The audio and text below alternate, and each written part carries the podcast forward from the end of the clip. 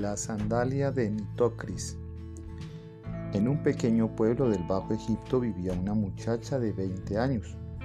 Su belleza era tal que parecía una diosa. Su nombre era Nitocris. A la muchacha le gustaba ayudar a su padre, que trabajaba como escriba de rebaños, contando cabezas de ganado y evitando las discusiones entre los ganaderos. Nitocris sabía leer, escribir y contar, cuando su padre se jubilara, lo sustituiría. Todos los jóvenes del pueblo y de los alrededores deseaban casarse con ella, pero Nitocris no sentía amor por ninguno de ellos. Por mucho que los muchachos insistían y trataban de ganarse su corazón, ella lo rechazaba. Sus padres, preocupados, buscaban los mejores pretendientes para su hija. Incluso le presentaron al hijo del alcalde, el hombre más apuesto de la región, pero ella lo encontró insoportable. Los padres de Nitocris no se, no se cansaban de buscar, pues ambos deseaban la felicidad de la joven. Hasta que, finalmente, un día le dijeron, Nitocris, solamente tú puedes elegir al hombre al que amarás como esposo. Ese día la tarde estaba soleada y Nitocris salió a darse un baño al canal pensando que a esa hora nadie la molestaría. Se quitó las sandalias, se desvistió y se metió poco a poco en el agua que tenía una temperatura agradable. Estuvo nadando durante mucho tiempo. Cerca de allí, los chicos solían cazar o jugar a la pelota.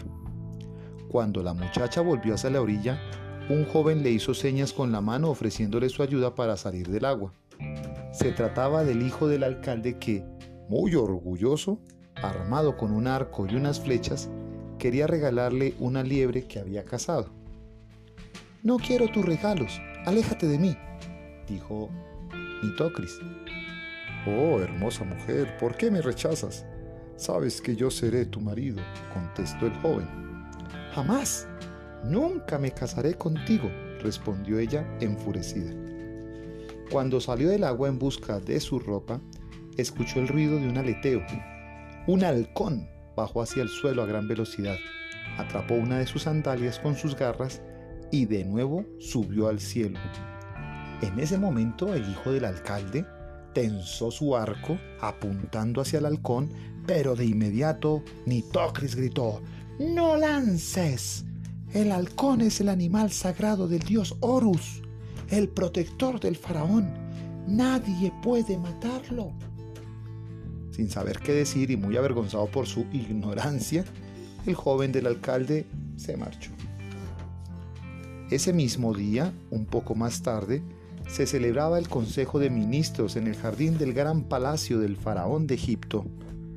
El rey ya no era joven y aún estaba soltero. Las antiguas leyes exigían que reinara junto a él una gran mujer, pero ninguna de las jóvenes que conocía le interesaba. Hasta ese entonces nunca se había enamorado.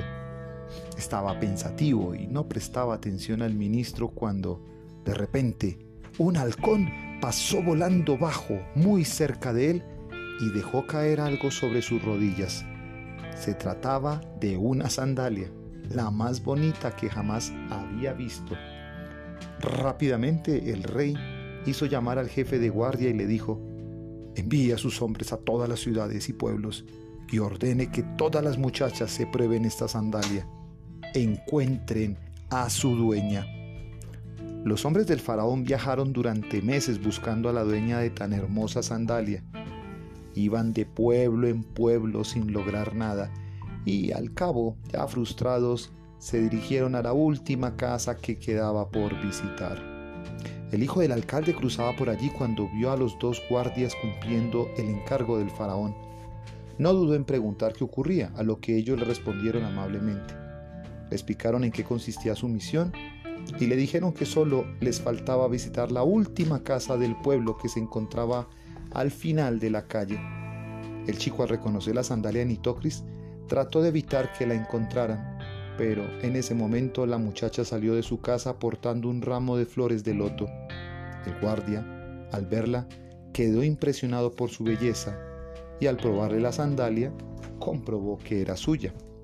Acompañada por los guardias, Nitocris atravesó los inmensos jardines de tamarindos, sicomoros y palmeras hasta que llegó a una enorme sala del palacio. El suelo estaba decorado con azulejos en forma de lotos y en las paredes se representaban preciosas pinturas con escenas de caza. Allí, en su trono, estaba sentado el faraón de Egipto. La joven se arrodilló ante el faraón como muestra de admiración y respeto. El rey, portando sus insignias reales, la tomó de la mano y la ayudó a levantarse. Admirado por su belleza, el faraón le calzó la sandalia que había traído el halcón. No cabía duda. Nitocris era la esposa elegida por los dioses. Ella, por su parte, se había enamorado del faraón. Reinarás en Egipto junto a mí como gran esposa real. Mandaré a construir una pirámide para que recuerde nuestro amor y que hará que un tu nombre brille para siempre, le dijo el faraón. Fin.